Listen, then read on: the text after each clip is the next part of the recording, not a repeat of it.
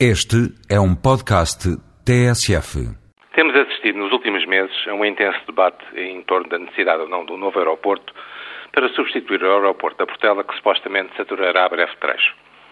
Esse debate tem sido centrado em torno da sua localização, ou Rio Frio, ou mais recentemente a recuperação da tese do Porceirão. Várias vezes tenho ouvido no curso deste debate a relevância que terão tido as questões e condicionantes ambientais para a escolha da localização. Várias vezes tenho ouvido que foram as supostas conclusões de um suposto estudo de impacto ambiental a determinar a localização. Várias vezes tenho ouvido que a qualidade técnica desse estudo enfermaria de algumas lacunas. É tempo de desmistificar todas estas inverdades. Em primeiro lugar, nunca foi realizado qualquer estudo de impacto ambiental no âmbito que a legislação portuguesa prevê, aliás, resultante da transposição de uma diretiva comunitária. Nem podia tê-lo sido. Para fazer um estudo de impacto ambiental era necessário haver um projeto e, obviamente, este não estava desenvolvido. Aliás, tanto assim é que apenas recentemente foi colocada a concurso público a realização do estudo de impacto ambiental para o aeroporto da OTA. Então, a que estudos se referem com tanta certeza, vários comentadores e opinadores perguntarão aos ouvintes surpreendidos.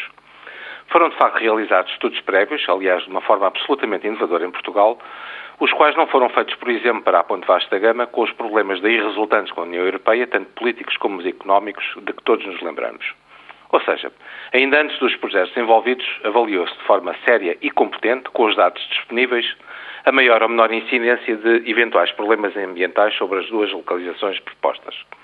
A conclusão foi cabal. Em termos ambientais, Rio Frio tem mais riscos do que a OTA, para não falar de eventuais novos contratempos com a União Europeia.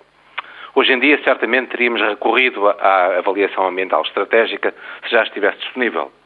Contudo, a decisão, como bem recordaram os principais responsáveis políticos à época, foi de caráter político.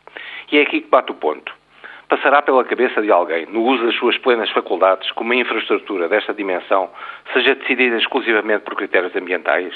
ou, em bom rigor, a decisão política deve antes socorrer-se de todos os instrumentos económicos, sociais e estritamente técnicos, sejam de natureza ambiental ou outra? Verdadeiramente o que penso, o que os portugueses querem mesmo saber é muito simples. Porquê é que precisamos de novo aeroporto? Para que é que serve o novo aeroporto? Qual é o impacto económico e social do novo aeroporto, sobretudo nos nossos bolsos?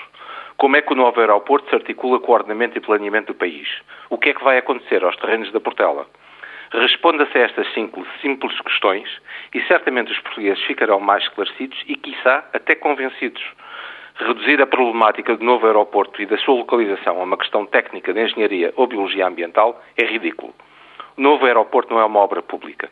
É uma decisão de política económica com sérias implicações para o futuro de todos nós.